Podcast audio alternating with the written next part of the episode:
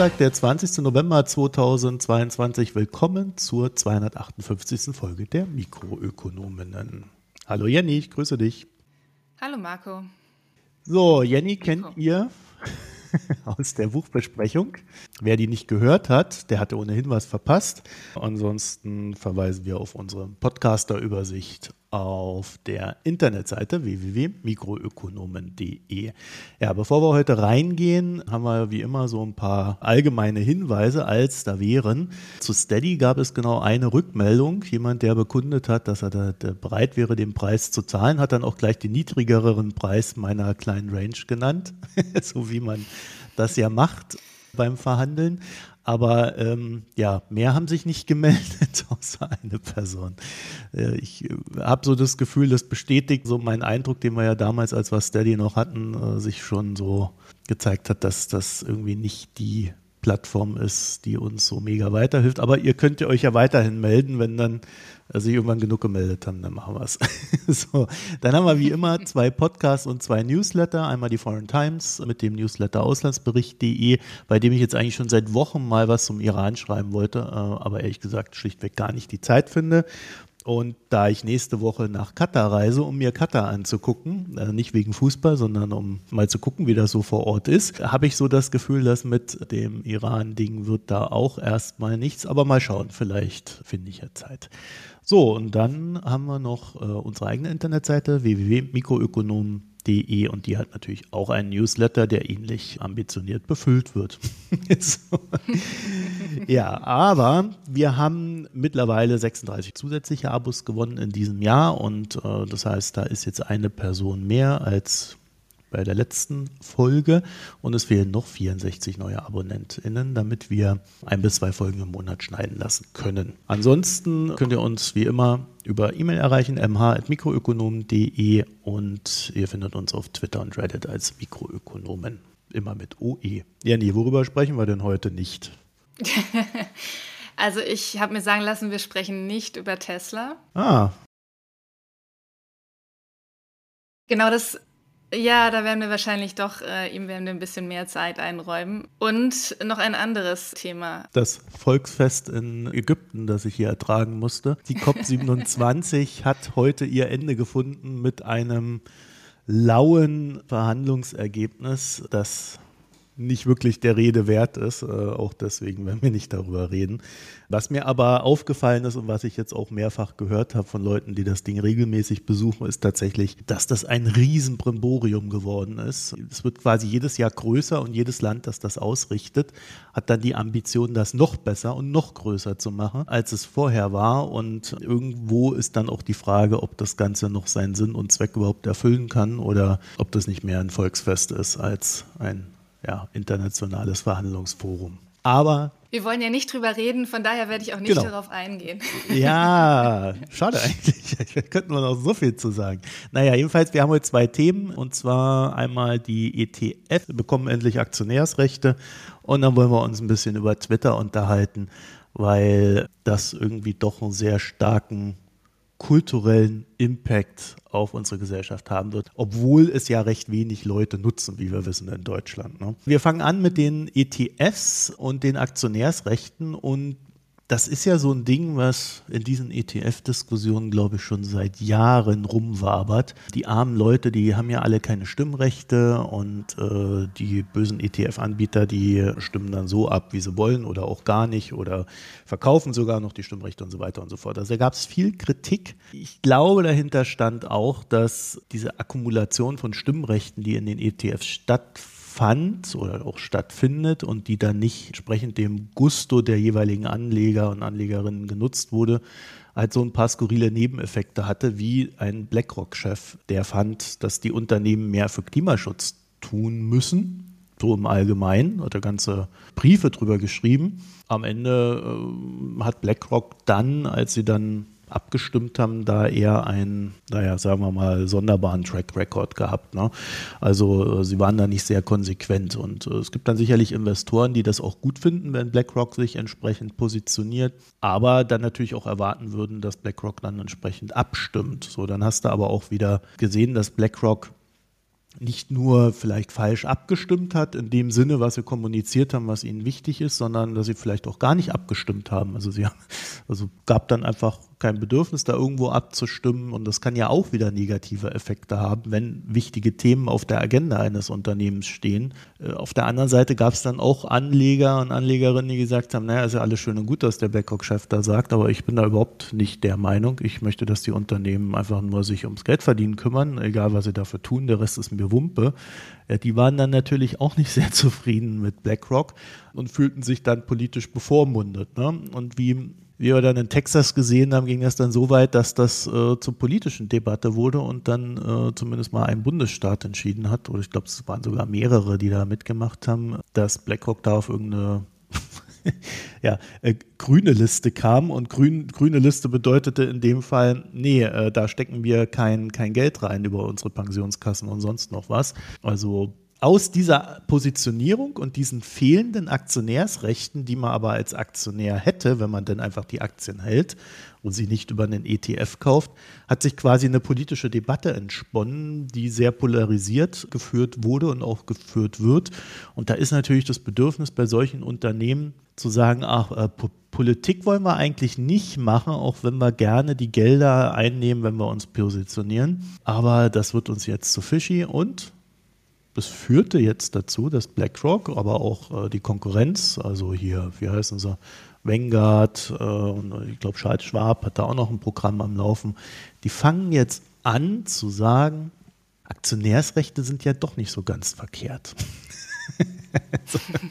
ist, ja, ist ja gar nicht so, so verkehrt, wenn die Leute selber abstimmen können und könnten und wenn sie selber sich überlegen, wo sie da so ihre Gewichtung in der Abstimmung haben möchten ja, und deswegen haben sie jetzt schlichtweg angefangen, erste und eigene Programme mal aufzulegen, die testen in der nächsten Abstimmungssaison, also 2023, wie man das so organisieren kann. Ich würde mal behaupten, wenn die einen anfangen, also die Großen, dann wird natürlich auch der Rest des Marktes danach ziehen. Die Ausrede, die man jetzt gefunden hat, ist zu sagen, ja, äh, es gibt ja jetzt AI und mit AI sind wir in der Lage, das alles besser abzuwickeln. Das ist technischer Fortschritt, der wäre quasi sonst nicht möglich gewesen.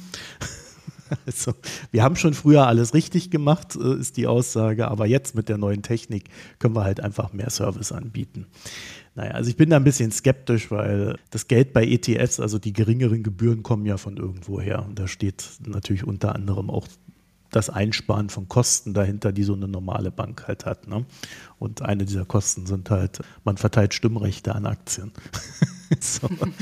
Also von daher, ich halte das für ein bisschen, äh, Greenwashing ist es ja nicht, aber Whitewashing in dem Fall. Jetzt ist die Frage, was machen die? Vielleicht mal vom Grundproblem her, bevor wir genau sagen, was sie machen. Also äh, so ein ETF-Anbieter funktioniert ja so, du steckst da Geld rein, ob, ob du das nur einmal machst oder jeden Monat da irgendwie deine, deine 1000 Dollar oder 100 Dollar, ist egal, aber du steckst da Geld rein und hältst dann über diese ETFs anteilig an den Indizes, die in diesen ETFs quasi abgebildet werden, ob das nun einer oder fünf sind, ist dann auch egal, Anteile an Aktien und auch ganze Aktien und Unternehmen. Und es ist natürlich eine gewisse Schwierigkeit dann zu sagen, für die ETF-Anbieter, okay, pass auf, Marco, hier hast du äh, irgendwie 150 Unternehmen in deinem Portfolio. Die haben jetzt eine Hauptversammlung, jedes einzelne übers Jahr verteilt.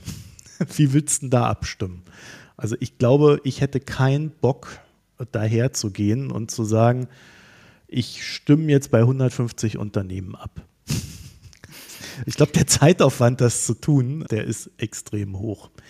So, deswegen ist die Idee zu sagen, wir machen das nicht mit der einzelnen Fragestellung, sondern wir geben der Fragestellung ein höheres Element. Also wir fragen, wollt ihr im Sinne des Klimawandels abstimmen? Jetzt mal ganz doof formuliert. Und dann sagt man halt ja oder nein und dann wird halt in diesem Sinne abgestimmt. Ähm, dann ist die andere Idee zu sagen, also das wäre so themenorientiert. Dann ist die andere Idee zu sagen, ja, wir geben das an Interessengruppen weiter. Also ich könnte das an eine klimafreundliche Interessengruppe weitergeben oder eben an eine klimafeindliche oder äh, eine fossilfreundliche, je nachdem, wie man es formulieren will. Ich kann dann so delegieren, wie meine Stimmrechte verwaltet werden. Ich glaube, in meinem Empfinden wäre es am besten, das über Interessengruppen zu delegieren. Aber weil ich denen nicht zutraue, dass sie die Punkte richtig einkategorisieren. Ne? Also ab wann ist etwas klimarelevant? Äh, fängt das nicht schon beim Vorstandsgehalt an oder bei der Entlastung des Vorstands oder was auch immer? Also ich glaube, das ist ziemlich tricky. Deswegen ist es mit den Interessengruppen, die dann extra auch darauf spezialisiert sind, glaube ich, noch am ehesten geeignet. Aber gut, wir werden sehen, wie das dann ausgeht. Es gibt wohl auch die Möglichkeit, dass BlackRock einfach für euch abstimmt ne? oder dass, dass ihr grundsätzlich im Sinne der Verwaltung dann abstimmen könnt, was auch immer. Also da gibt es so verschiedene Modelle. Vielleicht wird, werden das auch einfach Mischmodelle, die man einfach den Leuten dann anbietet. Und je nachdem, wie viel Arbeit sich jemand machen möchte oder äh, wie feingrisselig wird's dann, wird er dann halt da agieren können ich fände es halt dann interessant, aber dazu habe ich jetzt noch nichts gelesen, wenn ich dann ähm, das in meinem Kundenprofil einfach irgendwo hinterlege und es dann automatisiert in der Zukunft so stattfindet. Ne? Also so, dass ich als Kunde eben möglichst wenig Arbeit damit habe. Allerdings, und das habe ich ja gerade eben schon so angedeutet, also ich halte auch Gehälter der Verwaltung, Aktienoptionen und so weiter auch für relevante Punkte. Und würde man sowas ausklammern und das als irgendwie neutral betrachten, dann wäre das meines Erachtens schon ein Fehler. Deswegen muss man da sehr genau hingucken, was die da eigentlich tun und ähm, wie das aufgebaut ist. Werden wir aber leider dann auch erst in der Zukunft sehen und können das jetzt noch nicht beurteilen. Zu den Aktienoptionen, Gehältern auch, das sind so Sachen, bei denen wir die Erfahrung haben, dass die Vermögensverwalter im Grunde eigentlich eher selten mal Widerspruch einlegen. Ne? Das wird immer so durchgewunken im Sinne der Verwaltung. Aber äh, darum gibt es ja auch äh, recht viele soziale Kämpfe. Also das ist jetzt nicht nur Klimawandel äh, relevant, sondern eben da auch dann in der Hinsicht. Grundsätzlich aber äh, finde ich das super, weil da bahnt sich naja, zumindest mal ein kleiner Fortschritt für die Aktionärsrechte an. Ich will da aber auch grundsätzlich ehrlich zu euch sein. In dem Sinne, ich erwarte mir nicht sehr viel davon. Hauptversammlungen wurden bisher eigentlich nicht gerne besucht. Auch Stimmrechte wurden nicht gerne delegiert. Das ist so ein Ding, das läuft immer so nebenher, muss ja. Und äh, es wird dann mehr die, das Halten der Aktien als die eigentliche Abstimmung gesehen. Das ist aber als ETF-Inhaber, wenn du so einen Index abgebildet hast oder mehrere, ist es halt genau der falsche Denkansatz, weil du ja grundsätzlich bereit bist, die alle Aktien zu halten, die in dem Index drin sind. Und dann müsste es dir schon wichtiger sein, in welche Richtung diese Unternehmen gehen. Also da gibt es auch so ein paar kulturelle Denkhürden noch zu überwinden. Jedenfalls, wir haben dazu auch ein paar Zahlen. Die FT hat nämlich sich das genauer angeguckt und hat dann gesehen, bei BlackRock ist es ja so, dass institutionelle Anleger, weil das ja weniger sind, schon länger ähm, bei Abstimmungen teilnehmen können und quasi sagen können, wie sie abstimmen wollen. Da steht zur Verwaltung 1,8 Billionen Dollar. Davon haben sich 452 Milliarden dazu bemüht, auf Hauptversammlungen abzustimmen oder zu sagen, wie sie abstimmen möchten. Das sind also 25 Prozent. also ich glaube, daran sieht man, das ist ein heiß umkämpftes Thema in wissenschaftlichen und öffentlichen Debatten, wenn sehr viele Emotionen drin sind, aber in der Realität nicht mal die Profis nutzen ihre Stimmrechte. Deswegen bin ich da sehr gespannt, ob das jetzt nicht vielleicht sogar dazu beiträgt, dass mehr Stimmrechte genutzt werden, weil wenn das einfach delegiert wird anhand von den höheren Topics und den Interessenlagen und dann aber jemand das auch umsetzt, dann könnte das tatsächlich eine Auswirkung auf Unternehmen und Finanzmarkt haben. Das war's zu dem Thema. Ja, dann mache ich doch mal weiter mit unserem zweiten Thema, nämlich Elon Musk und Twitter. Ja, da ist ja einiges passiert. Ich würde jetzt mal am Anfang, ganz am Anfang, einen interaktiven Teil machen mit dir, Marco. Oh und Gott. zwar hat ja ähm, Elon ein Tweet mit einer Umfrage gemacht, in dem er die User gefragt hat, ob der Account von Donald Trump reaktiviert werden soll. Der wurde ja dauerhaft gesperrt im Zuge des Sturms auf Kapitol und Trumps Rolle da. Und meine Frage, hast du da auch mitgemacht? Und wenn ja, wie hast du abgestimmt? Weil ich wusste, dass der das ernst meint, habe ich äh, präventiv mit Nein abgestimmt. Aber wie wir jetzt schon wissen, äh, hat das nicht viel geholfen. Genau, also es haben aber beachtliche 15 Millionen User mitgemacht, wenn man bedenkt, dass Twitter monatlich 230 Millionen aktive User hat, mag das nicht so viel wirken, aber von den wirklich aktiven sind 15 Millionen schon echt wirklich viel. Aber wie viele Bots sind denn dabei? Ja, das ist genau die Frage. Das weiß man ja alles nicht.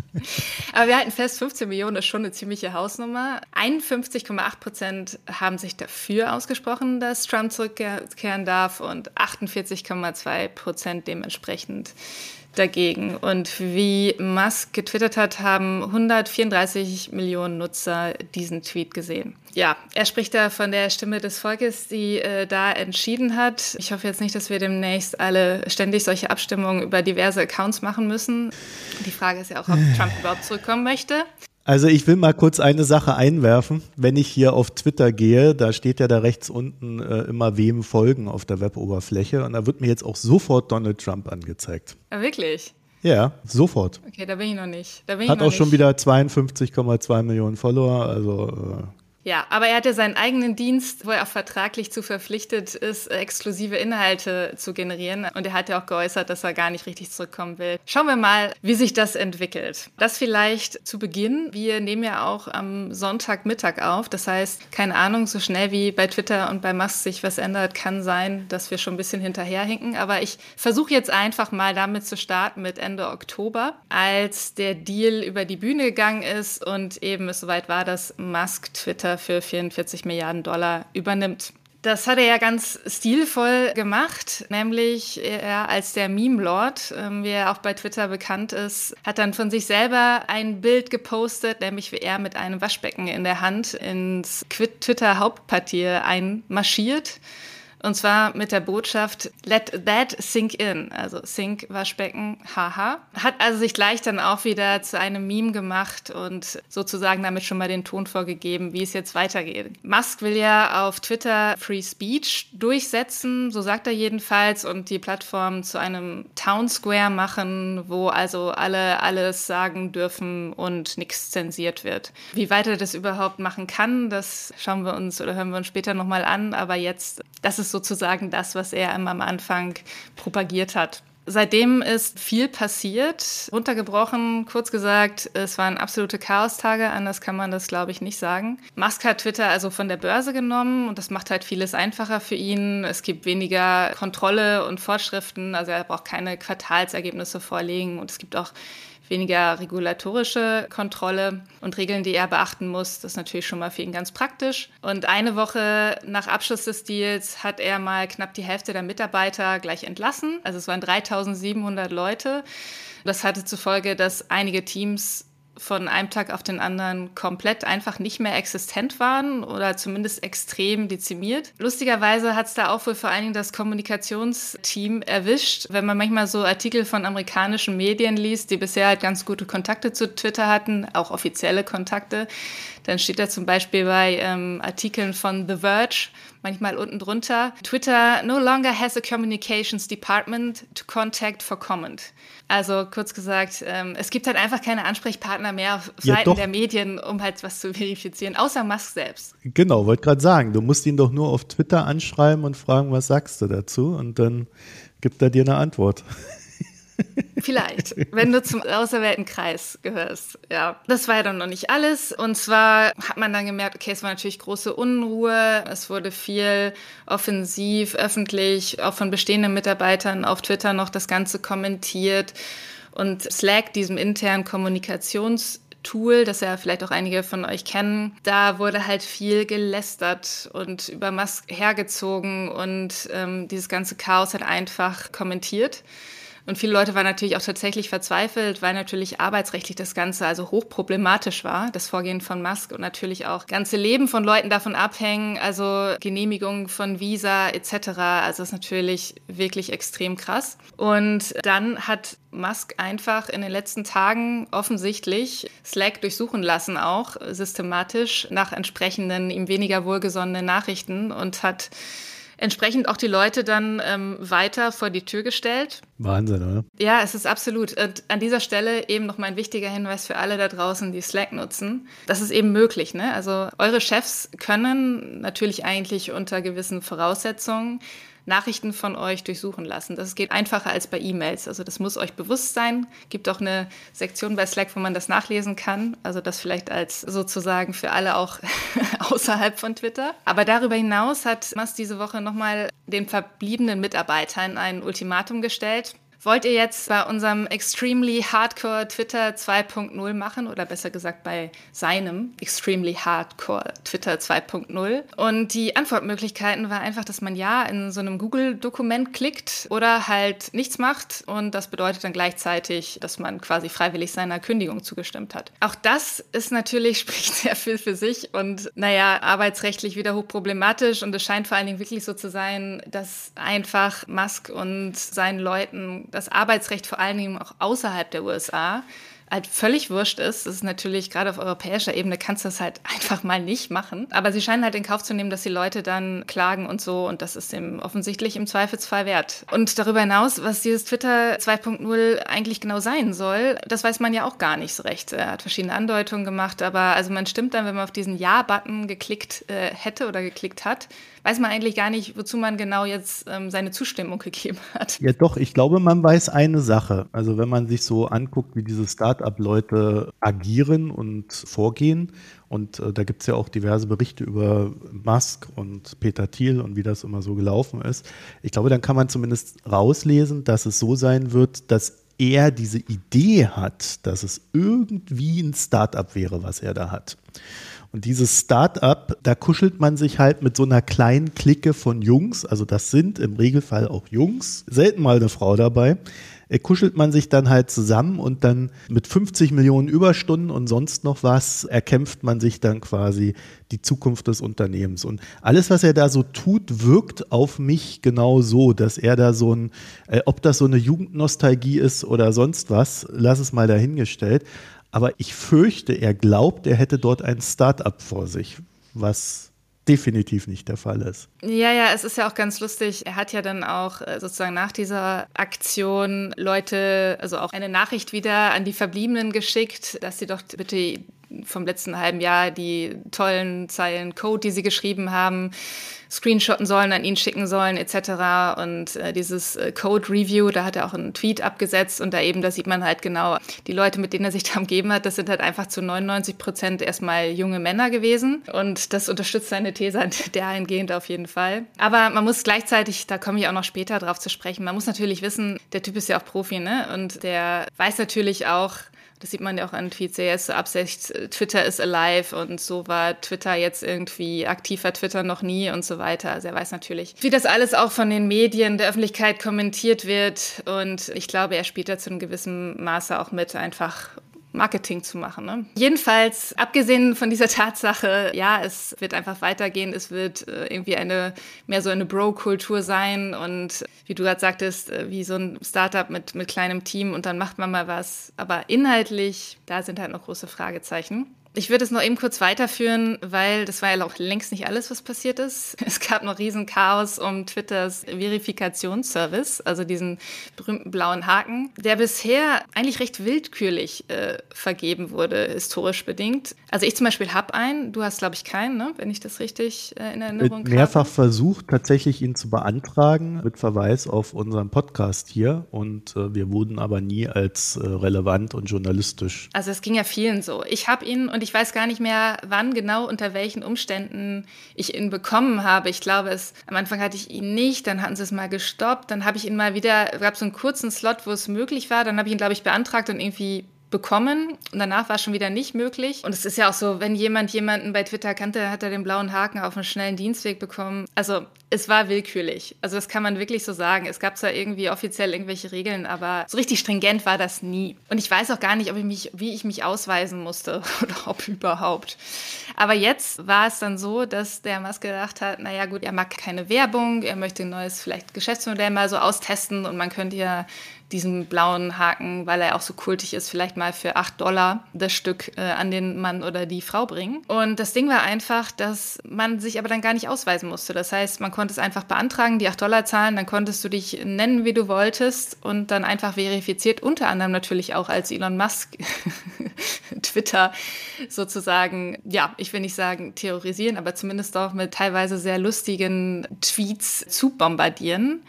Und naja, Überraschung, Überraschung, das hat alles nicht so hingehauen, wie sich eben auch Musk das gedacht hat. Verifikation gab es teilweise dann doppelt. Dann hat man noch sozusagen einen Original-Button zwischenzeitlich da gehabt und es war ein riesiges Chaos. Dann wurde zurückgerudert und auch sozusagen nochmal eine ähm, Verbesserung dieser Verifikation verkündet, die dann jetzt Ende November vielleicht kommen soll.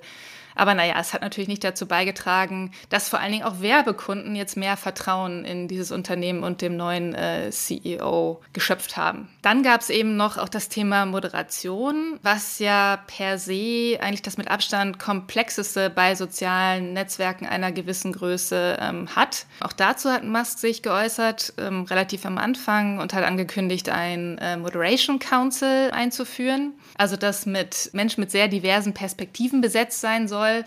Das kennt man ja auch schon ein bisschen von Facebook. Die haben ja auch schon seit ein paar Jahren ein eigenes ähm, Oversight Board, was gewisse Entscheidungen, die Facebook bezüglich Moderation ähm, getroffen hat, teilweise auch rückgängig macht. Aber eigentlich weiß man ja auch, das ist so ein bisschen gefühlt so ein, so ein Feigenblatt. Ne? Man will sich vielleicht auch aus gewissen strittigen Entscheidungen rausziehen. Aber ich glaube, sein eigentliches Ding ist, dass er äh, vor allen Dingen auf künstliche Intelligenz setzt zur Moderation, die natürlich auch erstmal trainiert werden muss. Und die Frage ist auch dann nach welchen Regeln, weil das spart eben sehr viel Geld. Und wenn er dann noch sich dieses, dieses Moderation Council ähm, an die Brust heften kann und darauf im Zweifel verweisen kann, das klingt erstmal sehr gut, aber macht sich auch sehr einfach. Und man muss wohl gucken, was, was letztendlich da in der Hinsicht dann noch genau passiert.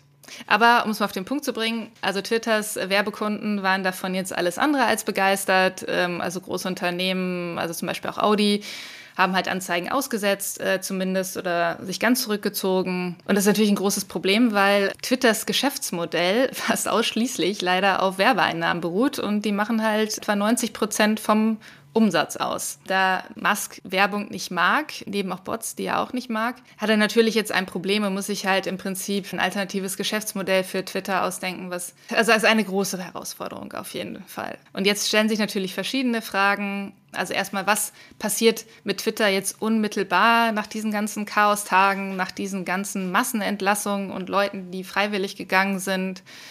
Einerseits und dann, wenn Twitter das überlebt, wie könnte eigentlich Musk Twitter 2.0 aussehen. Und zu Twitters unmittelbarer Zukunft, da gibt es verschiedene Beiträge von ehemaligen und aktuellen aktiven Twitter-Engineers, die halt sagen, naja, also letztendlich die Plattform wird wahrscheinlich so langsam auseinanderfallen. Und Leute, die jetzt auch schon vor allen Dingen die App nutzen, die merken dann auch so gewisse Aussetzer. Also so, man drückt auf einen, äh, auf einen Tweet und dann laden sich die Antwort rückwärts. Oder was ich zum Beispiel auch immer hatte, ich hatte irgendwann mal einen Tweet bei mir im Profil festgepinnt, den hatte ich dann irgendwann runtergenommen und den sehe ich jetzt aber ständig erstmal für eine Sekunde, bevor sich alles geladen hat. Und so weiter und so fort. Da gibt es schon verschiedene Berichte.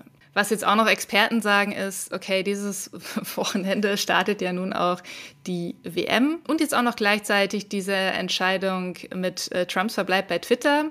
Das ist natürlich ein absoluter Stresstest. Das ist sozusagen schon außerhalb des Traffics wahrscheinlich, den Twitter so normalerweise im Durchschnitt hat. Dass das eben, sagen wir mal, Twitter schon an dem Rande der ähm, ja, Betriebsfähigkeit bringen könnte. Und dass dann das so weitergeht und immer mehr, mehr und mehr Funktionen sozusagen nicht gewartet werden können und naja, letztendlich Twitter vielleicht so langsam einfach kaputt geht. Und was eben Twitters ehemaliger ähm, Head of Trust and Safety in der New York Times in einem sehr lesenswerten Gastbeitrag geschrieben hat. Der hat zwar jetzt gekündigt, auch wegen Musk vor allen Dingen, und der meint, er hat ein Problem damit, dass halt einer jetzt diese ganzen Entscheidungen teilweise auch sehr erratisch treffen kann. Aber er gibt so ein bisschen Entwarnung, was Musks Möglichkeiten einer kompletten Umkrempelung des Unternehmens angeht. Weil er sagt, einerseits gibt es natürlich die Macht der Werbekunden, die wie gesagt sehr starken Einfluss auf den Umsatz von Twitter haben. Und wenn die sich zurückziehen, dann hat Musk halt einfach ein Problem. Das heißt, er kann eigentlich gar nicht so extrem, vor allem auch extreme Meinungen zulassen, weil einfach Werbekunden keine Lust haben, in so einem Umfeld ihre Anzeigen zu schalten.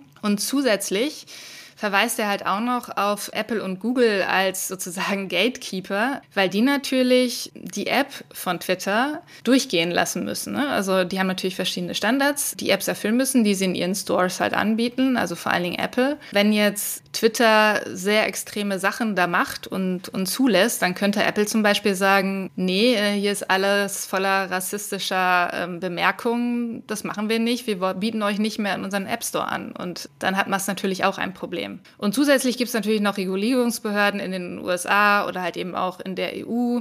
Also so ganz, äh, sagen wir mal, frei machen, worauf er vielleicht Lust hätte, kann Musk dann letztendlich auch nicht. Ja, wobei das alles so Prozesse sind, die im Zweifelsfall ja immer sehr, sehr lange dauern. Ja. Also ehe Apple da mal jemanden rausschmeißt, da muss schon einiges passieren. Ich weiß nicht, ob das dann in dem Moment überhaupt noch eine Plattform wäre, wo wir beide dann überhaupt noch drauf sind. Weil das muss ja dann wirklich schon völlig eskaliert sein, ehe Apple da reagiert. Und auch die Behörden, die reagieren dann halt jahrelang hinten raus. Ne? Was dieser ehemalige Leiter vom Trust and Safety eben sagt, ist, dass es halt eben schon auch jetzt, bevor man dahin kam, immer wieder Bemerkungen von den Apple-Leuten gab, so hey, was sind denn das hier für Kommentare und ich sehe bei euch hier diesen und jenes. Ich habe genau eine, ein Beispiel, was er genannt hat, war, das war sehr lustig. USA natürlich besonders äh, sensibel beim Thema Pornografie. Er hat dann erzählt, wie jemand von Apple ihm geschrieben hätte, ja, ich habe hier mal den Hashtag Boobs in der Suche eingegeben und ja, Überraschung, was er da halt gefunden hat. Ne? Also vermutlich ganz viele entblößte Brüste. Und naja, also so auf der Ebene gab es da offensichtlich schon immer mal wieder Kommentare. Und ja, es muss sicherlich einiges passieren, bevor Apple sich dazu entscheidet, so eine App komplett runterzunehmen. Aber also es ist, ist finde ich, wichtig, das im Hinterkopf zu haben. Und ich hatte es zumindest nicht und fand es dann nochmal ganz interessant, dass so jemand das nochmal erwähnt. Vielleicht noch mal kurz, was Musk auch selber angekündigt hat schon, was so die Zukunft von Twitter angeht. Gab es verschiedene Bereiche. Mal so im kleineren anzufangen. Bisher sind Direktnachrichten bei Twitter ja nicht verschlüsselt, nicht end zu Ende verschlüsselt dass das halt kommen soll und dass Leute, die dann vielleicht in so einem Bezahldienst drin sind, die Möglichkeiten haben, auch äh, Promi-Usern direkt eine äh, Direktnachricht zu schicken. Dann zum einen, wie auch schon angekündigt, dieser besondere Bezahldienst im Blue, der für diese Verifikation zuständig ist, dass der dann tatsächliche Verifizierung hat, also dass man sich zum Beispiel mit einem Pass oder ähnlichem wirklich ausweisen muss. Dann noch eine sehr interessante Sache, die ich gelesen habe, und zwar, dass es eben auch neue Badges geben soll, also eben nicht nur diesen Haken, sondern dass man zum Beispiel als Unternehmen sagen kann, also jetzt nehmen wir zum Beispiel an New York Times, also jeder unserer Mitarbeiter, dem geben wir so ein, so ein Badge, so einen Hinweis, dass wir sie sozusagen auch offiziell als Journalist der New York Times ausweisen.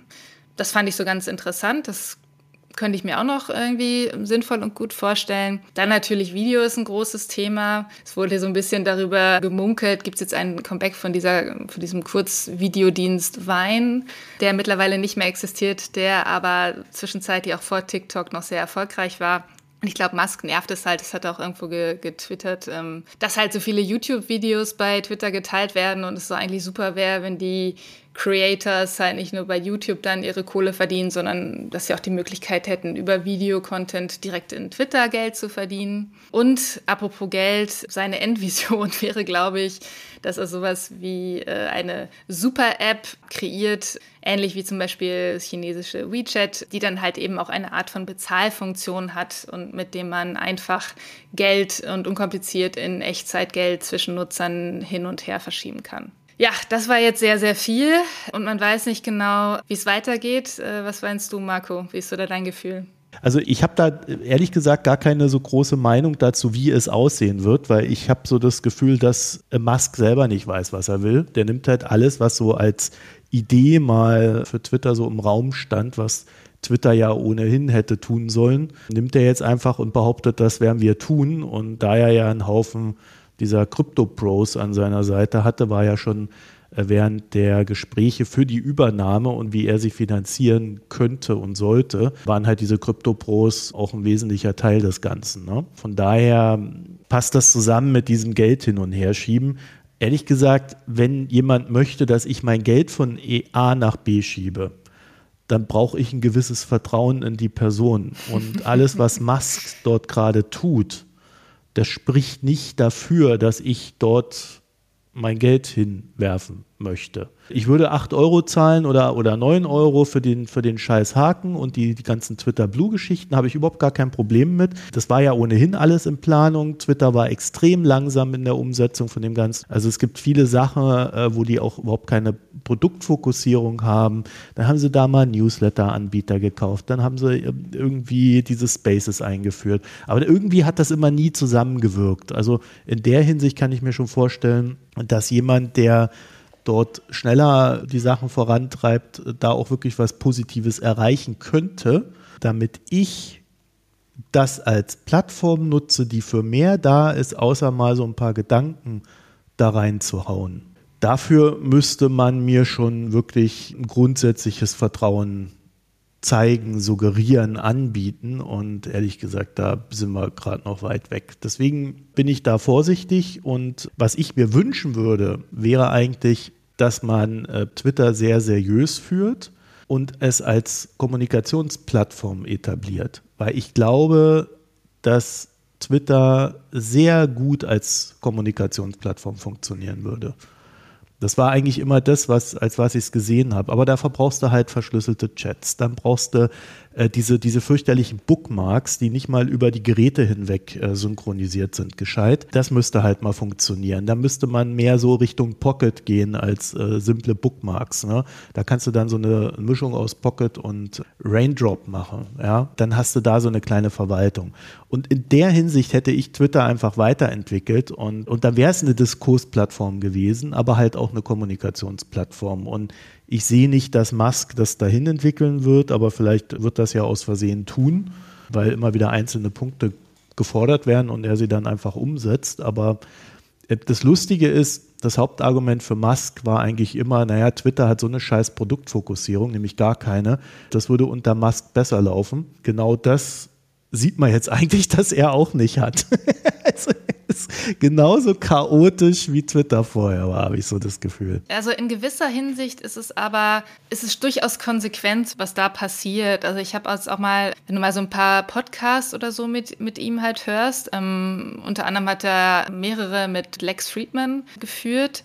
Das ist halt super interessant, weil das war auch in einem Setting mit einem auch mit so einem Nerd, der sich irgendwie ein Engineer-Nerd, der sich da so ein bisschen auskennt, mit dem er halt über künstliche Intelligenz und sowas halt quatschen kann. Und da merkst du halt, also der hat ja einfach einen totalen Fokus auf Engineering eben. Und er glaubt und begründet halt vieles mit den Regeln der Physik. Er hat ja auch dieses First Principles Thinking für sich sozusagen als das Ding erkoren, wie er halt komplexe Probleme angeht. Also es bedeutet jetzt mal als Beispiel auf, auf seine andere Firma SpaceX bezogen, wenn du halt das normalerweise anschaust, oft, dann hast du halt ein komplexes Problem, du stellst Analogien her. Und dieses First Principles Thinking ist halt, okay, du hast eine Rakete, eine Rakete ist irgendwie schweineteuer, aber die brauchst du, um auf den Mars zu kommen. Und ja, dann würdest du eigene Raketen kaufen, aber es ist irgendwie teuer und es lohnt sich nicht, deswegen lässt du das. Und er hat jetzt einfach das mit der Rakete runtergebrochen. Okay, was brauchst du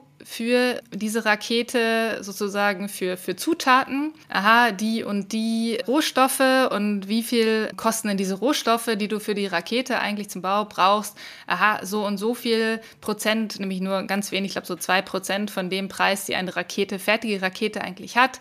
So, und wie kommst du jetzt dahin, ne, dass du sozusagen so eine Rakete günstiger machst? Ja, na klar, du lässt sie zur Erde zurückkommen. Also du brauchst sie halt mehrfach. Und das Ding ist halt, also das, dieses Gedankenkonstrukt, was dahinter steht, die Idee ist halt, wenn du sehr komplexe ja, Systeme mit der üblichen Herangehensweise versuchst weiterzuentwickeln, dann entsteht keine richtige Innovation, sondern du müsst, du bist sozusagen aufs kleinste Element runterbrechen und von da aus schauen, okay, wie kannst du das neu aufbauen? Und ich habe mich jetzt nur gefragt, wenn er das jetzt auf Twitter anwendet, es ist halt konsequent, dass er erstmal viele Leute entlässt und sozusagen sagt, hey, Moderation oder so sehe ich jetzt erstmal hauptsächlich in der Hand von, von künstlicher Intelligenz, weil es irgendwie konsequenter, lernt weiter und kostet nichts zum Beispiel, das ist ein Feld, wo ich finde, das durchaus konsequent ist. Und dass er eben ansonsten jetzt erst mit seinen, seinen Engineering Bros da versucht, eben Twitter auf das Kleinste halt runterzubrechen und von da aus weiterzuentwickeln.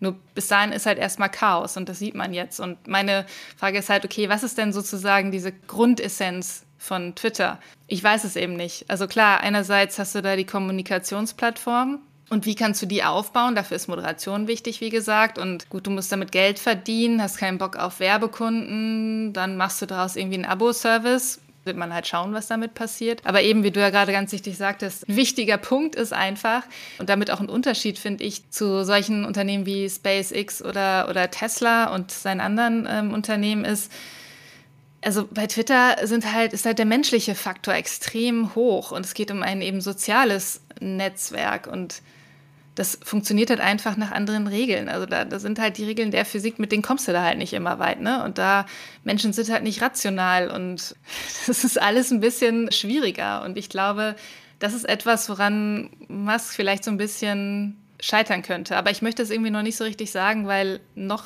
finde ich, solange Twitter funktioniert, schaue ich erstmal gespannt zu. Mhm. Übrigens auch in dem Podcast vom Lex Friedman wurde er halt gefragt, ja, welches politische System er denn auf dem Mars bevorzugen würde, wenn er es schaffen würde, da Leute sozusagen hinzubringen. Was glaubst du, was er geantwortet hat? Ach, irgendwas mit direkter Demokratie, aber er will das den Leuten überlassen, ne? Genau. Und das finde ich, das spricht für mich irgendwie so Bände, weil ich glaube, es ist nicht was, was ihn wirklich interessiert. So dieses ganze soziale, menschliche, das, das weiß ich nicht, ist glaube ich gar nicht so bei ihm so drin in seinem Fokus. Was aber schwierig ist bei Twitter. Ist ja auch ein schwieriger Mensch. Ne? Ich lese ja äh, gerade jetzt auf Twitter in letzter Zeit sehr viel Elon Musk-Gebäsche. Ne? Deswegen will ich eine Sache dazu jetzt doch noch sagen. Also ich, als ich jetzt Urlaub hatte und in Kalifornien war, habe ich mich mit Leuten unterhalten, die bei der NASA arbeiten und die haben mir halt, halt glaubhaft versichert, dass das, was die da bei SpaceX machen, schlichtweg richtig geiler Scheiß ist. Also es ist einfach eine Revolution mhm. in der Raumfahrt. Das heißt, also dieser Mann, der kann schon irgendwas. Und wie stark er da jetzt in den einzelnen Schritten äh, und Prozessen da involviert war und ist, also er sagt ja immer quasi, er, er, er schläft da, sei mal dahingestellt, aber er hat halt diese Sachen hochgezogen. Ja, als äh, Vorstand, als Geldgeber, als die richtigen Leute zusammenzubringen und die richtigen Ideen zu steuern. Also irgendwas kann der schon. Also ich würde jetzt nicht in dieses Bashing verfallen wollen, das ist ein Vollidiot. Ich glaube, das ist falsch. Menschlich vielleicht. genau, er ist menschlich schwierig und ich glaube, er hat auch keine Ahnung von Menschen. Er weiß auch, ich glaube, er weiß auch nicht, wie Menschen funktionieren. Er weiß nicht mal, der kann ja nicht mal mit seiner eigenen Tochter reden oder äh, bringt sie so weit, dass sie nicht mehr mit ihm redet. Also äh, von daher sind das, glaube ich, zwei Aspekte des Ganzen. So, und jetzt ist die Frage für mich bei Twitter, wie hoch ist seine Lernkurve? Also ist er fähig, da zu lernen, Twitter als Plattform so zu denken und so zu entwickeln, dass es Sinn macht. Und wird er bei diesem Lernprozess äh, vielleicht realisieren, dass weniger öffentliches Geplapper hilfreich ist dabei.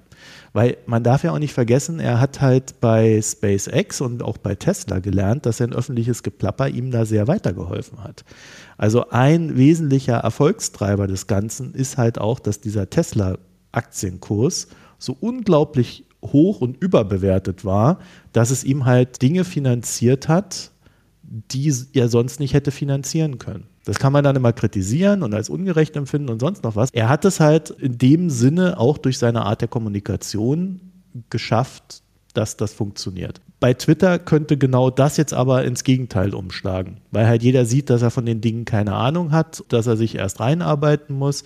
Im Idealfall sieht man dann einen Progress, aber es verhagelt ihn halt momentan den Tesla-Kurs.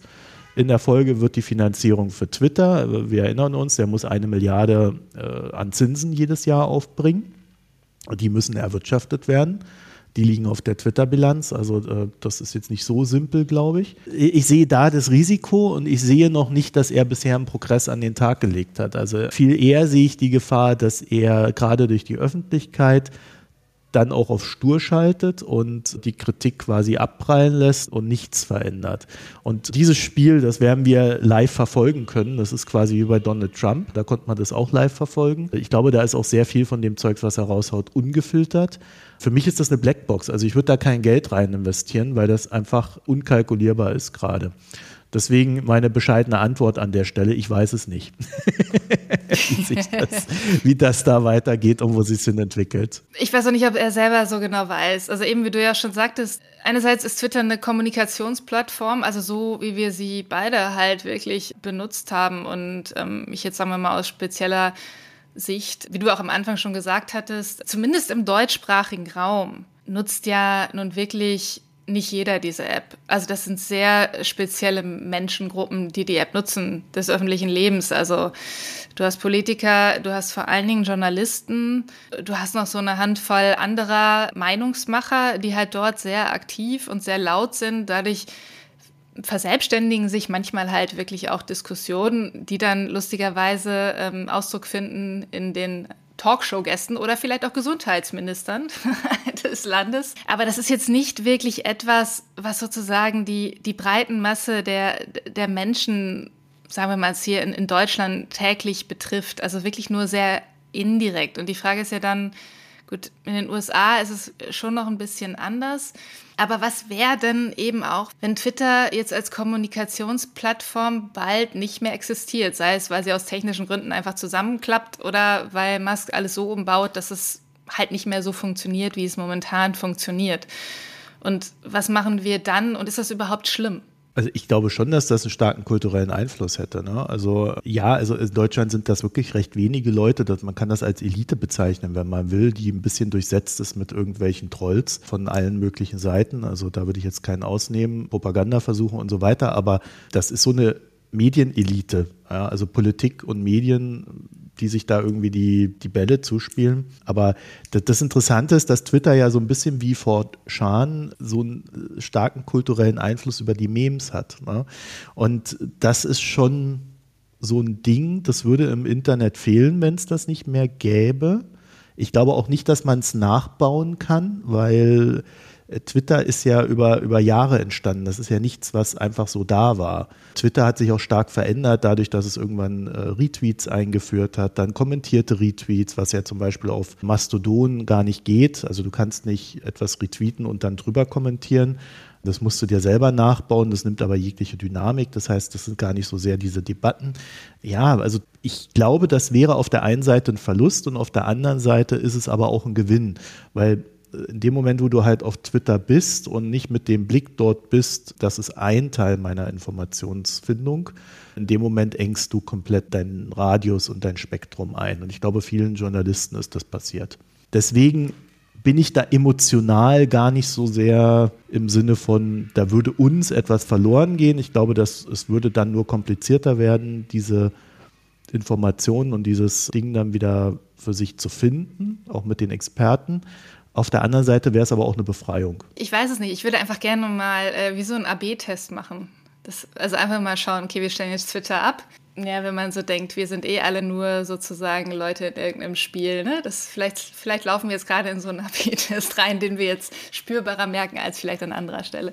Nein, aber also es ist wirklich, ich, ich, mir fällt es wirklich schwer, ähm, da eine Prognose abzugeben und vor allen Dingen eben, ich glaube, es ist auch sehr unterschiedlich ablaufen würde in den, in den USA und ähm, eben auch bei uns jetzt hier in Deutschland. Also es hat einfach schon eine andere Art von, von kulturellen Impact, glaube ich. Ja, ich glaube auch auf der einen Seite können es einem gut tun. Auf der anderen Seite denke ich mir auch, was hat Twitter mir halt als Journalistin in meinem Arbeitsalltag gebracht? Und das, das fing so mit diesen ganzen Terroranschlägen vor ein paar Jahren eigentlich an, dass es wirklich meine Nachrichtenquelle Nummer eins wurde bei sehr akuten, aktuellen Ereignissen, bei Breaking News. Wenn du dann so ein bisschen gelernt hast, welchen Accounts konntest du vertrauen, Verifikationsprozesse halt gelernt hast, dann konntest du halt Nachrichten viel, viel schneller über Twitter generieren als irgendwelche Nachrichtenagenturen wie die DPA, AP etc., dir sozusagen über den Dienst, den sie ja an dich als Journalist verkaufen, sozusagen dann aufschreiben. Das heißt, du warst viel näher dran und da bin ich so richtig dann auch mit reingezogen oder, keine Ahnung, es fing, glaube ich, für mir auch an mit der ähm, Euro-Krise 2011. Ich glaube, das ist ja auch so in dem Umfeld, wo, wo wir uns auch das erste Mal begegnet sind,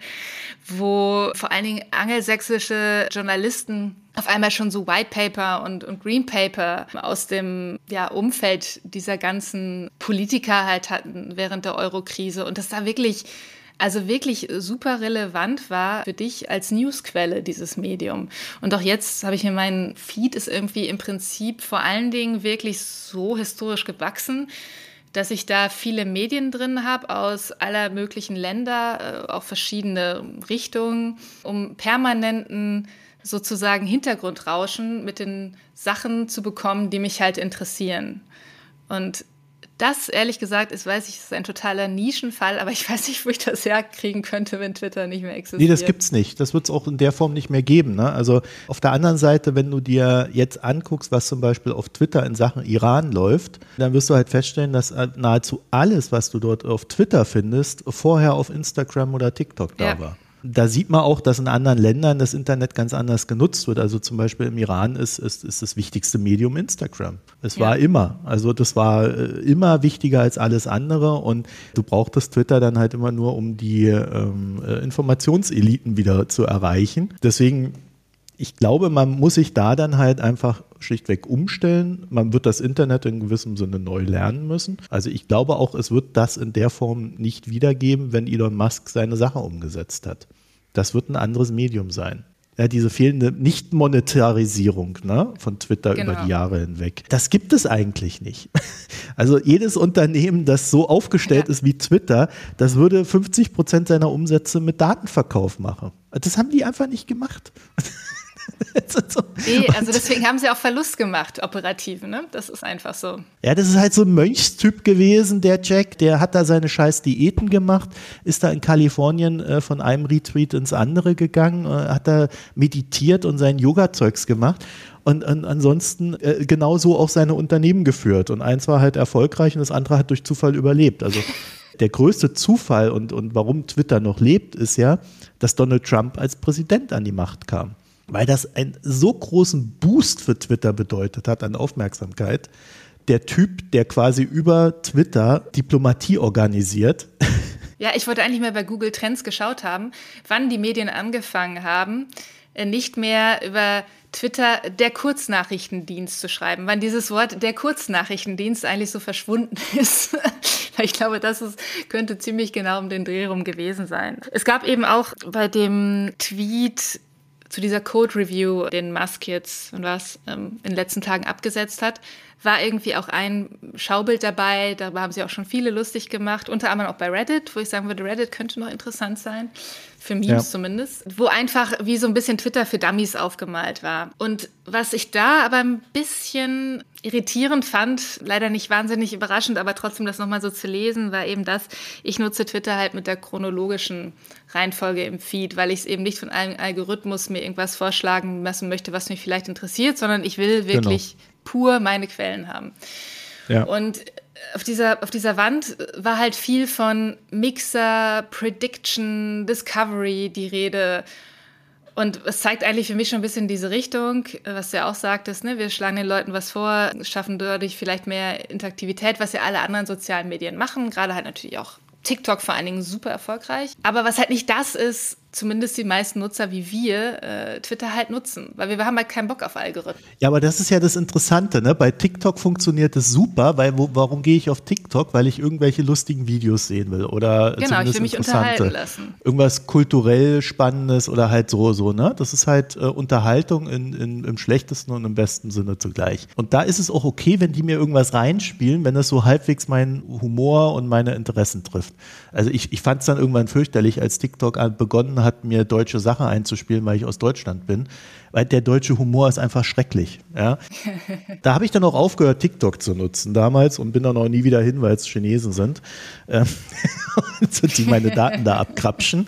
Ich hätte auch gerne weiterhin meine äh, Timeline so, wie sie ist. Das ist mir tatsächlich bei Twitter auch sehr wichtig. Aber ja. eben, weil, weil man es ja als Informationsmedium benutzt. Genau, und ich also befürchte eben, nachdem ich das, äh, diesen, dieses Foto da gesehen habe, was Musk gepostet hat, eben, dass deine Befürchtung irgendwie wahr wird. Ja. Musk wird es halt so verändern, dass wir Twitter nicht mehr, also wir im Sinne von Menschen wie wir beide, Twitter nicht mehr so nutzen können, wie wir es bisher genutzt haben, nämlich als reine Informationsquelle. Und Dafür habe ich schon so ein bisschen Respekt. Was mir so ein bisschen Hoffnung gibt andererseits ist, dass, also ich habe jetzt auch viel, war viel in diesen Twitter Spaces unterwegs in letzter Zeit, wo halt diese ganzen Social Media Experten, vor allen Dingen aus dem angelsächsischen Raum, diskutiert haben. Das ist manchmal unerträglich, aber auch manchmal echt ganz, ganz cool. Dass halt jemand meinte, hey, das Gute, was wir jetzt vom Internet bisher gelernt haben, wenn irgendwas auf irgendeiner Plattform oder sonst wie gut funktioniert hat, dann wird es kopiert werden irgendwo anders rein.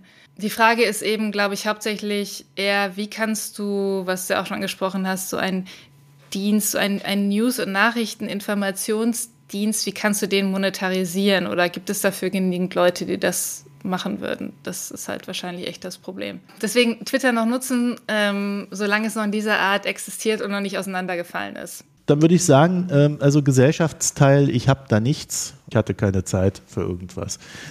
Ich hatte weder Zeit zum Bier trinken, noch Möglichkeit, äh, noch hatte ich irgendwelche Spezialartikel oder, oder ähnliches genossen. Ich habe einfach nur gearbeitet. Weiß nicht, hast du was beim Gesellschaftsteil? Ja, ich habe ein Buch tatsächlich, was mir recht zufälligerweise in einem Bahnhofskiosk äh, über den Weg gelaufen ist. Und zwar von Florian Illies, den kennt, also kennt man ja, der hat ja über diesen Sommer 1913 ein Buch geschrieben und danach auch hier Liebe in Zeiten des Hasses. Mir war aber nicht bewusst, dass es dazwischen noch mal ein Buch gab, was ich unbedingt noch erzählen wollte zu 1913, wo er quasi auch das komplette Jahr noch mal kurz aufschlüsselt und da ich es total genial finde, wie er da sozusagen wahrscheinlich eben aus Tagebucheinträgen und Briefen diese ganze Szenerie zusammensetzt aus, wie hat welcher kulturschaffende Schauspieler eigentlich mit wem zusammengeschafft und was für kuriose Ereignisse sind da sonst eigentlich alles gewesen. Ich finde das total super unterhaltsam, toll geschrieben, äh, lehrreich und würde das jetzt einfach nochmal empfehlen. Ich wusste nicht, dass es existiert.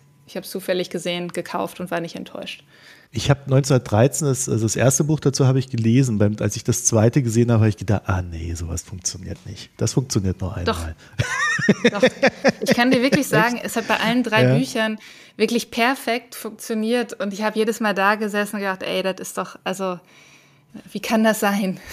Wer da mit wem und wie und was da alles Verrücktes gab. Und, und manchmal ähm, ist es ja dann erstaunlicherweise noch sehr aktuell, weil du halt denkst, ja, solche Debatten hat man jetzt auch wieder.